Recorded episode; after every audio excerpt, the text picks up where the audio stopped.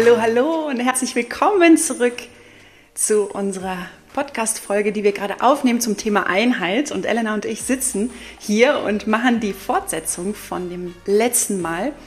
Und boah, uns bewegt das Thema total. Also, falls du die anderen beiden Podcast-Folgen noch nicht gehört hast, hör sie dir super gerne an, weil das baut jetzt darauf auf.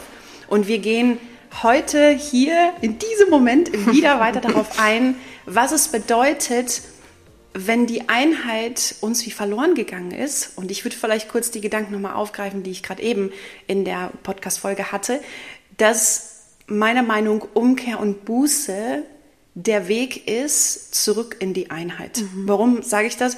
Ich glaube, dass wenn wir uns verlaufen, an diesen Punkten spüren, wir sind disconnected, wir sind nicht nah mit Gott, wir sind nicht nah mit Menschen, irgendwas ist da los, wir spüren irgendwas glaube ich, braucht es ein Herz von Umkehr und Buße. Und Umkehr bedeutet für mich an diesem Fall, ich habe mich distanziert, ich habe mich isoliert, ich habe gemeint, ich habe jetzt die Weisheit mit Löffeln gefressen, ich habe jetzt die Wahrheit allein verstanden und, und will dem anderen das überstülpen und einer, in einer Unbarmherzigkeit und, und in einer vielleicht auch Überheblichkeit. Das heißt, wenn ich erkenne an diesem Punkt, das war nicht so richtig von mir, mhm. ist es wichtig, wahrhaftig umzukehren zu sagen, Gott, das war nicht richtig von mir, im Gebet, aber auch vor allem Buße zu tun und zu sagen, es tut mir leid. Bitte mhm. vergib mir. Und dieses Bitte vergib mir, ich weiß nicht, ob du das schon auch erlebt hast, das wirst du bestimmt auch erlebt haben, Elena, aber bestimmt auch jeder, der das zuhört. Vergebung ist ein Schlüssel, den kannst du nicht, den kannst du nicht auslöschen. Du kannst nicht sagen, ich brauche keine Vergebung. Du kannst nicht sagen, ich bin einmal zu Jesus gekommen, ganz am Anfang, da habe ich Vergebung erfahren, jetzt habe ich nach 20 Jahren nicht einmal um Vergebung gebeten. Das geht nicht. Mhm. Wir brauchen dieses Herz von Umkehr und Buße. Ich glaube, das brauchen wir sogar täglich, wenn mhm. wir an, an einigen Stellen unterwegs sind, zurückzukommen, zu sagen, ach, ich besinne mich wieder. Ja, ich brauche dich, Gott. Ich brauche dich, um wieder mich einzuklinken in die göttliche Einheit und mich einzuklinken in die Gemeinschaft, mhm. in die Gemeinschaft des Leibes, so, ne? Genau, das waren so meine Gedanken. Ja, mega, mega stark. Finde ich richtig gut, denn ähm, ich bin davon überzeugt, dass wir, wenn wir zu Christus kommen, dass wir da nicht stehen bleiben dürfen. Und ich glaube, dass die Befreiung darin liegt, dass da, wo der Geist Gottes ist, da ist Freiheit. Das bedeutet, mit ja. ihm gemeinsam gehen wir durch unser Leben hindurch und er zeigt uns Baustellen auf in unserem Herzen, die er verändern möchte, damit wir frei werden. Aber es geht darüber hinaus, dass dieses Leben hier so viel mehr ist, was Gott für uns vorbereitet hat, als dass wir uns das ja. vorstellen können. Und Buße und Umkehr gehört so extrem dazu. Das ist ja. so immens wichtig in unserem Leben, weil dadurch prüft Gott unser Herz. Und selbst mhm. David hat ja gebetet, Herr, schau dir mein Herz an, prüfe es, damit ich, aber auch genauso wie du, einfach erkenne, dass ich es gut mhm. meine. Und das ist so wichtig, meiner Ansicht nach, dass wir immer wieder zu Gott kommen und sagen, prüfe unser Herz. Und darin erkennen wir dann, ob wir es gut meinen oder nicht. Mhm. Ob der Stolz Absolut. in uns ähm, irgendwo drin ist und oder Bitterkeit und im Griechischen bedeutet das, dass es Gift ist. Wenn wir bitter anderen Menschen gegenüber sind, kann da keine Einheit entstehen und vor allem mhm. aber umso schlimmer ist es für uns, weil wir unseren Körper, unsere und yeah. Seele, Körper und Geist alles, das wird vergiftet. Mhm. Voll. Und das ist das, wo die Bibel ganz klar spricht, wir sind ein Leib. Mhm.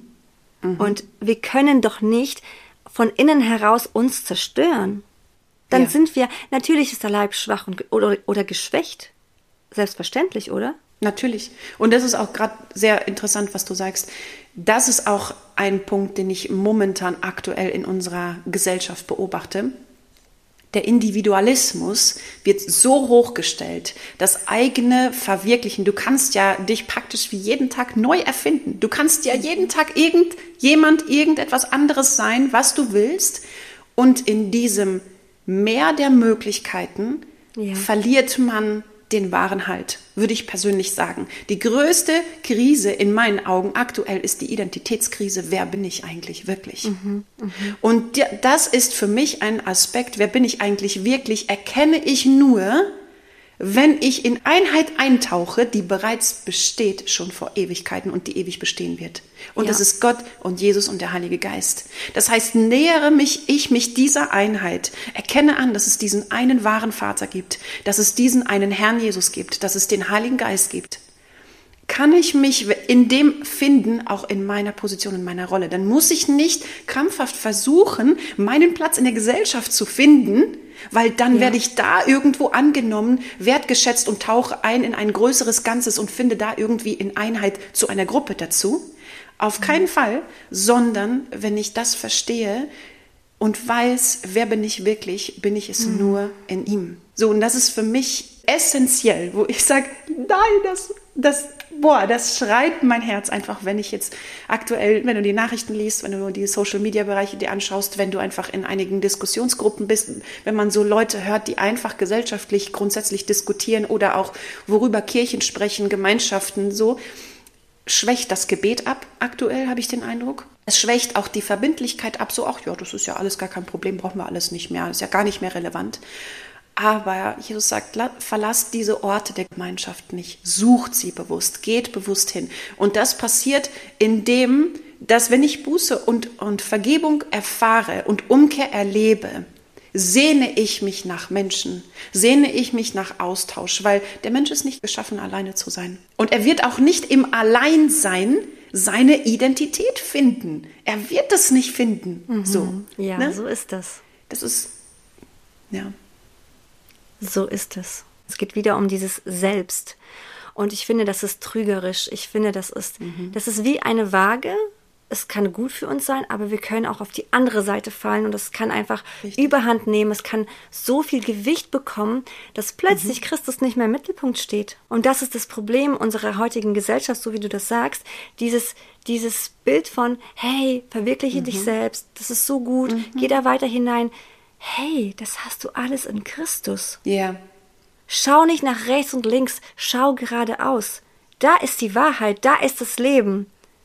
So, und da findest du Hoffnung, da findest du alles für dein Leben, was du brauchst. Und das finde ich sehr, sehr gut, dass du das sagst. Ich habe ähm, wieder mal ein Vers. Sehr gut. Wenn Sie euer vorbildliches Leben und eure Ehrfurcht vor Gott sehen, wird sie das überzeugen. Mhm. Ich finde das zur Einheit, und das, ist, das hat auch was mit Selbstverwirklichung zu tun, dass die Ehrfurcht vor Gott der Anfang der Erkenntnis ist. Ja. Also die Ehrfurcht vor Gott ist der Anfang der Erkenntnis. Ich finde, dass da eine ganz krasse Wahrheit liegt in, in, zum Thema Einheit, mhm. dass wir immer Gott auf den Thron stellen müssen. Ja. Aber für mich ist es heute wirklich etwas, wo ich sage, boah, ich erhebe dich her. Das ist ja. diese Ehrfurcht, die ich vor dir habe. Richtig. Ich liebe dich von ganzem Herzen und du sollst mein König sein. Genau. Ganz genau. Und in dir ist diese Verwirklichung. Richtig. Du bist dieses Selbst. Mhm. Also, weißt du, wie ich das meine? Absolut. In dir finde ich dieses Selbst. Mhm. Genau. Ich finde das so, so gut, dass du über die Ehrfurcht äh, gesprochen hast. Ich will noch mal einmal kurz sagen, Ehrfurcht bedeutet nicht Angst. Ehrfurcht bedeutet mhm. nicht, dass ich Angst habe vor meinem Gott, sondern dass ich anerkenne, wer er wirklich ist. Und er ist der Schöpfer ja. der Welt und des Universums und von uns und von all dem.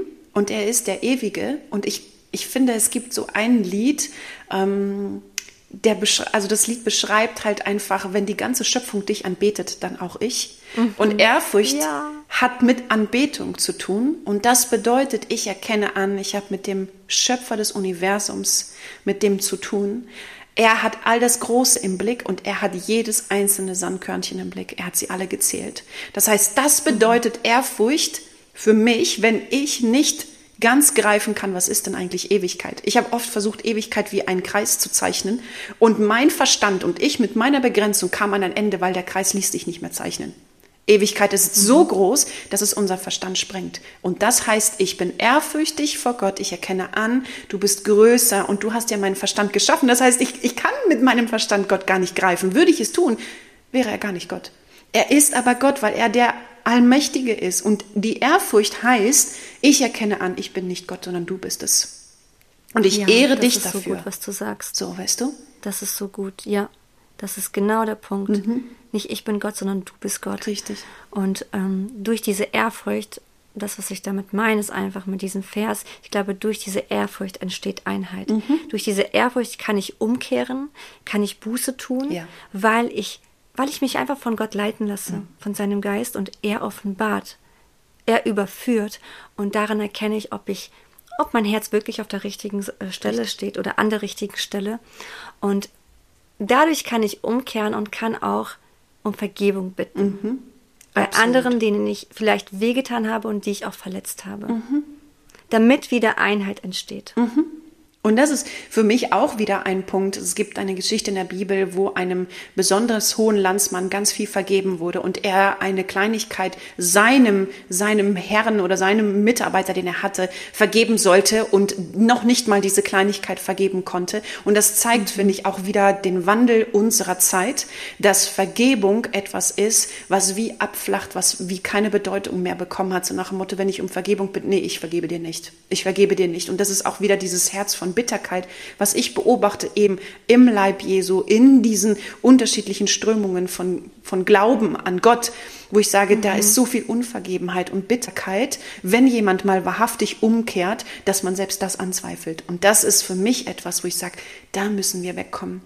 Wir brauchen mhm. ein Herz. Wir brauchen viel, viel mehr dieses Herz für den anderen. Und ich finde, da passt dieser Punkt, dass die Liebe erkalten wird in den letzten Tagen, dass ich sagen mhm. muss, das ist zu beobachten. Und deswegen erkaltet auch die Einheit, weil die Liebe überall dem steht. So hatten wir das ja, ja auch in den Folgen vorher auch schon angesprochen, wo ich sage, das, ja. ist, das ist wie ein Schlüssel. Und natürlich gibt es nicht das Geheimrezept, um wieder in die Einheit zu gelangen, aber ich würde sagen, es gibt diesen einen Weg diesen einen Weg und der beginnt mit Umkehr und Buße, der beginnt mit Vergebung und der beginnt wieder mit einem Herzen, was sich füllen lässt von Liebe und sich aufmacht zur Einheit und erkennt, ich bin mhm. ein Teil im Leib.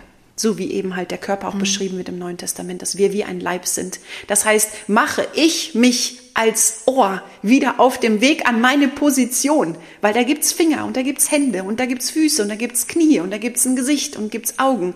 Mache ich mich in meiner Position, ich sage jetzt mal das Ohr, mache ich mich wieder auf den Weg, diese Funktion einzunehmen, die ich habe, funktioniert der Leib, weil unser Teil fehlt, wenn wir nicht da sind. Und deswegen will ich dir das unbedingt sagen, wenn du das zuhörst, es braucht dich im Leib Jesu Christi, es braucht dich.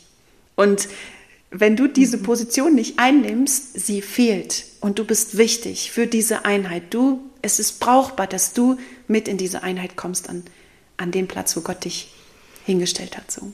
Ich möchte dir auch zusprechen, wenn du jetzt diesen, diese Podcast-Folge hörst und wenn du deine Augen jetzt schließt, hast du vielleicht eine Person vor deinen Augen, mhm. Wo du ganz klar weißt, der muss ich vergeben. Da ist Groll, da ist Bitterkeit, da bin ich wirklich stolz. Und ich gehe zu Jesus hin. Und es fällt mir aber schwer, mhm. Vergebung auszusprechen oder auch mich zu entschuldigen, vielleicht auch persönlich. Hat mir Gott eines Tages mal zu mir gesprochen und mir gesagt, Elena, wenn ich dir vergeben habe, wie kannst du nicht den anderen vergeben? Mhm. Und das ist so etwas, wo ich immer wieder zurückkehre und sage, ja, ich stehe immer wieder in Situationen. Natürlich, wir leben in einer Welt, die gefallen mhm. ist und wir haben Auseinandersetzungen, wir ja. haben all das. Und in dieser Zeit darf ich mein Herz prüfen ja. und mich immer wieder fragen, wenn Jesus mir vergeben hat, mhm. wenn Gott mir durch Christus vergeben hat, wieso auch ich nicht? Ja. Wie kann ich denn nicht? So, das ist für mich so immer wieder ein Punkt, wo ich immer wieder umkehren muss und mein Herz prüfe mit, mit diesem einen mhm. Satz, den, den Jesus einmal zu mir gesprochen hat. Absolut. Bei diesem Thema Einheit denke ich an Jesus, ihm ähnlicher zu werden und an die Stelle, mhm. in der er die Füße seiner Jünger wäscht. Und oh ja. er dient ihnen. Er dient mhm. ihnen. Ein König, der aus dem Himmel kommt, hat den Himmel verlassen, um hier den Menschen zu dienen, die sündhaft sind. Was für ein Gott haben wir? Und dieses mhm. Bild zu wissen, wir sollen Jesus ähnlicher werden, ist für mich nochmal so, das erfüllt mich in Ehrfurcht zu wissen, auch ich darf den anderen die Füße waschen. Also das finde ich, das finde ich wirklich einen ganz wunderbaren Aspekt, den du gerade ansprichst, weil auch darin verdreht die Welt einfach auch diese Sichtweise und ja, also ich spüre, wir haben noch ein paar ganz wichtige Gedanken. Ich würde hier einmal sagen, dass wir einen Cut setzen und mhm. eine weitere, eine vierte Folge mit aufnehmen und möchte dich ermutigen, bleib dran, weil da kommt noch etwas ganz Wunderbares. Bis, Bis nachher.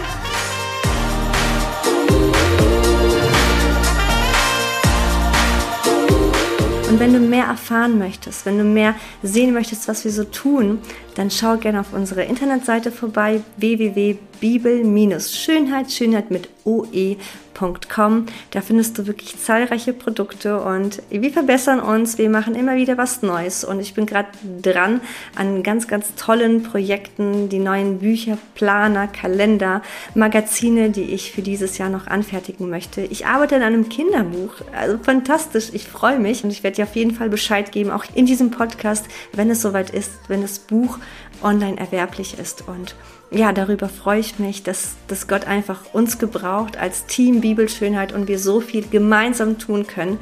Und ja, ich danke dir einfach fürs Zuhören und bis zum nächsten Mal. Deine Elena, mach's gut.